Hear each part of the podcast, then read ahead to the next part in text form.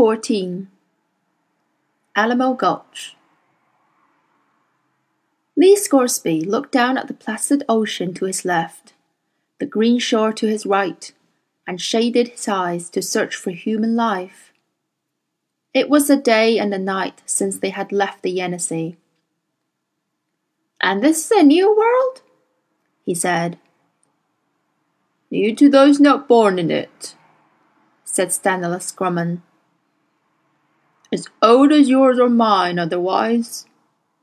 What Asriel's done has shaken everything up, Mr. Scoresby. Shaken it more profoundly than it's ever been shaken before. These doorways and windows I spoke of, they open in unexpected places now. It's hard to navigate, but this wind is a fair one. New or old? That's a strange world down there, said Lee. Yes, said Stanislaus Grumman. It is a strange world, though no doubt some feel at home there. It looks empty, said Lee. Not so. Beyond that headland you'll find a city that was once powerful and wealthy and it's still inhabited by the descendants of the merchants and nobles who built it, though it's fallen on hard times in the past three hundred years. A few minutes later, as the balloon drifted on, Lee saw first the lighthouse, then the curve of a stone breakwater, then the towers and domes and red brown roofs of a beautiful city around a harbour with a sumptuous building like an opera house in lush gardens, and wide boulevards with elegant hotels and little streets where blossom bearing trees hung over shaded balconies. And Grumman was right. There were people there. But as they drifted closer, Lee was surprised to see that they were children. There were not an adult in sight. The children were playing on the beach or running in and out of cafes, or eating and drinking, or gathering bags full of goods from houses and shops. And there was a group of boys fighting, and a red haired girl urging them on, and a little boy throwing stones to smash all the windows of a nearby building. It was like a playground the size of a city, with not a teacher in sight. It was a world of children but they weren't the only presence there. Lee had to rub his eyes when he saw them first. But there was no doubt about it. Columns of mist, or something more tenuous than mist, a thickening of the air. Whatever they were, the city was full of them. They drifted along the boulevards, they entered houses, they clustered in the squares and courtyards. The children moved among them, unseeing, but not unseen. The further he drifted over the city, the more Lee could observe the behavior of these forms, and it was clear that some of the children were of interest to them, and they followed certain children around, the older children, those who, as far as Lee could see through his telescope, were on the verge of adolescence. There was one boy, a tall, thin youth with a shock of black hair, who was so thickly surrounded by the transparent beams that his very outline seemed to shimmer in the air. They were like flies around meat, and the boy had no idea of it, though from time to time he would brush his eyes or shake his head as if to clear his vision. What the hell are those things? said Lee. The people call them spectres. What do they do exactly? You've heard of vampires? Oh, in tales. The spectres feast as vampires feast on blood. But the spectres' food is attention, a conscious and informed interest in the world. The immaturity of children is less attractive to them. They're the opposite of those devils above Bolvangar, then. On the contrary, the Oblation Board and the spectres of indifference are both bewitched by this truth about human beings. that innocence is different from experience. The Oblation Board fears and hates dust, and the spectres feast on it. But it's dust they're both obsessed by. They're clustered around that kid down there. He's growing up. They'll attack him soon, and then his life will become a blank indifferent misery. He's doomed. For Pete's sake, can't we rescue him? No. The spectres would seize us at once. They can't touch us up here. All we can do is watch and fly on. But where are the adults? You tell me the whole world is full of children alone. Those children are spectre orphans. There are many gangs of them in this world. They wander about living on what they can find when the adults flee. And there's plenty to find, as you can see. They don't starve. It looks as if a multitude of spectres have invaded this city and the adults have gone to safety. You notice how few boats there are in the harbor? The children will come to no harm. Except for the older ones, like that poor kid down there. Mr. Scoresby, that is the way this world works, and if you want to put an end to cruelty and injustice, you must take me further on. I have a job to do. Seems to me, Lee said, feeling for the words. Seems to me the place you fight cruelty is where you find it, and the place you give help is where you see it needed. Is that wrong, Dr. Grumman? I'm only an ignorant aeronaut. I'm not so damn ignorant I believed it when I was told that shamans had the gift of flight, for example. Yet here's a shaman who hasn't. Oh, but I have. How did he make that out? The balloon was drifting lower, and the ground was rising. A square stone tower rose directly in their path, and Lee didn't seem to have noticed. I needed to fly, said Grumman, so I summoned you, and here I am, flying. He was fully aware of the peril they were in, but he held back from implying that the aeronaut wasn't. And in perfect time, Lee Scoresby leant over the side of the basket and pulled the cord on one of the bags of ballast. The sand flowed out, and the balloon lifted gently to clear the tower by six feet or so. A dozen or so crows, disturbed, rose cawing around them.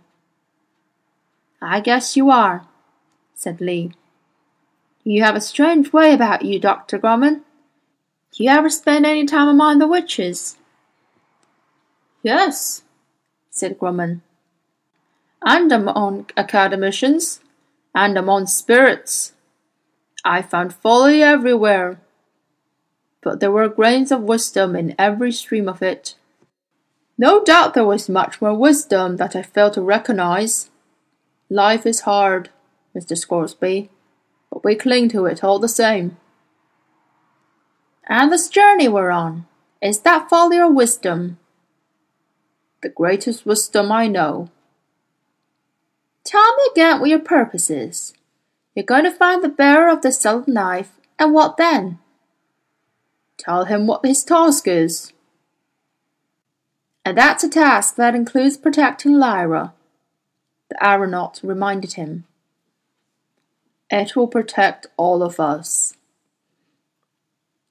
They flew on, and soon the city was out of sight behind them.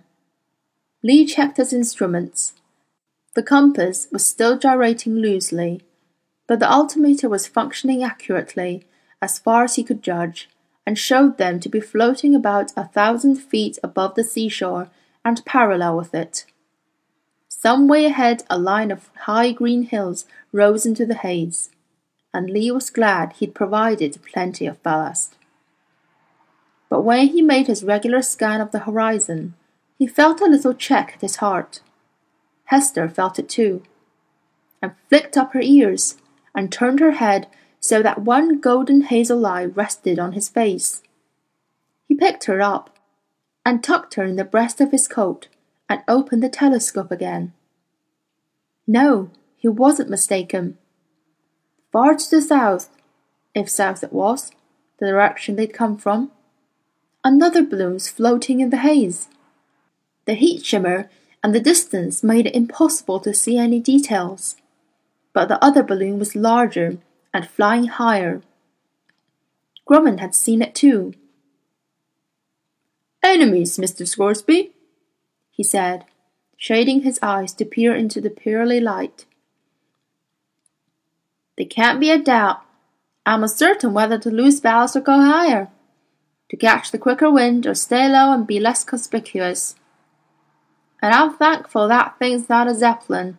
He could overhaul us in a few hours. No, damn it, Dr. Grumman, I'm going higher. Because if I was in that balloon, I'd have seen this one already, and I'll bet they have keen eyesights. He set Hester down again and leaned out to jettison three bags of ballast. The balloon rose at once, and Lee kept the telescope to his eye. And a minute later, he knew for certain they'd been sighted, for there was a stir of movement in the haze, which resolved itself into a line of smoke streaking up and away at an angle from the other balloon. And when it was some distance up, it burst into a flame. It blazed deep red for a moment and then dwindled into a patch of grey smoke. But it was a signal as clear as a tocsin in the night. Can you summon stiffer breeze, Dr. Grumman? said Lee. I'd like to make those hills by nightfall. For they were leaving the shoreline now, and their course was taking them out over a wide bay thirty or forty miles across. A range of hills rose on the far side, and now that he'd gained some height, Lee saw that they might more truthfully be called mountains. He turned to Grumman, but found him deep in a trance. The shaman's eyes were closed, and beads of sweat stood out on his forehead as he rocked gently back and forth. A low rhythmic moaning came from his throat, and his daemon gripped the edge of the basket, equally entranced. And whether it was the result of gaining height or whether it was his shaman's spell, a breeze did stir the air on Lee's face. He looked up to check the gas bag and saw it sway a degree or two, leaning towards the hills. But the breeze that moved them more swiftly was working on the other balloon too. It was no closer, but nor had they left it behind. And as Lee turned the telescope on it again, he saw darker, smaller shapes behind it in the shimmering distance. They were grouped purposefully and becoming clearer and more solid every minute. Zeppelins, he said. Well, there's no hiding out here. He tried to make an estimate of their distance and a similar calculation about the hills towards which they were flying. Their speed had certainly picked up now, and the breeze was flicking white tips off the waves far below. Grumman sat resting in a corner of the basket while his daemon groomed her feathers. His eyes were closed, but Lee knew he was awake. The situation's like this, Dr. Grumman, he said. I do not want to be caught aloft by those Zeppelins. There ain't no defence. They'd have us down in a minute. Nor do I want to land in the water, by free choice or not. We could float for a while, but they could pick us off with grenades as easy as fishing. So I want to reach those hills and make a landing. I could see some forest now. We can hide among the trees for a spell, maybe a long time. And meanwhile, the sun's going down. We have about three hours to sunset by my calculation. And it's hard to say, but I think those Zeppelins will have to close us halfway by that time. And we should have got to the far shore of this bay. Now you understand what I'm saying. I'm going to take us up into those hills and then land, because anything else is certain death. They'll have made a connection now between this ring I showed him and the Skraeling I killed in Nova Zembla. And they and they ain't chasing us this hard to say we left our wallet on the counter.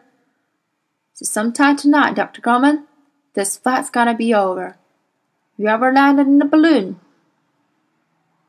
No, said the shaman, but I trust your skill. I'll try and get as high up that range as I can. It's a question of balance, because the further we go, the closer they'll be behind us. If I land where they're too close behind, they'll be able to see where we go. But if I take us down too early, we won't find the shelter of those trees. Either way, there's gonna be some shooting before long. Grumman sat impassively, moving a magical token of feathers and beads from one hand to the other in a pattern that Lee could see had some purposeful meaning. His daemon's eyes never left the pursuing zeppelins. An hour went by, and another.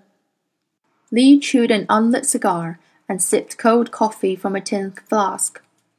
The sun settled lower in the sky behind them, and Lee could see the long shade of evening creep along the shore of the bay and up the lower flanks of the hills ahead, while the balloon itself and the mountain tops were bathed in gold. And behind them, almost lost in the sunset glare, the little dots of zeppelins grew larger and firmer.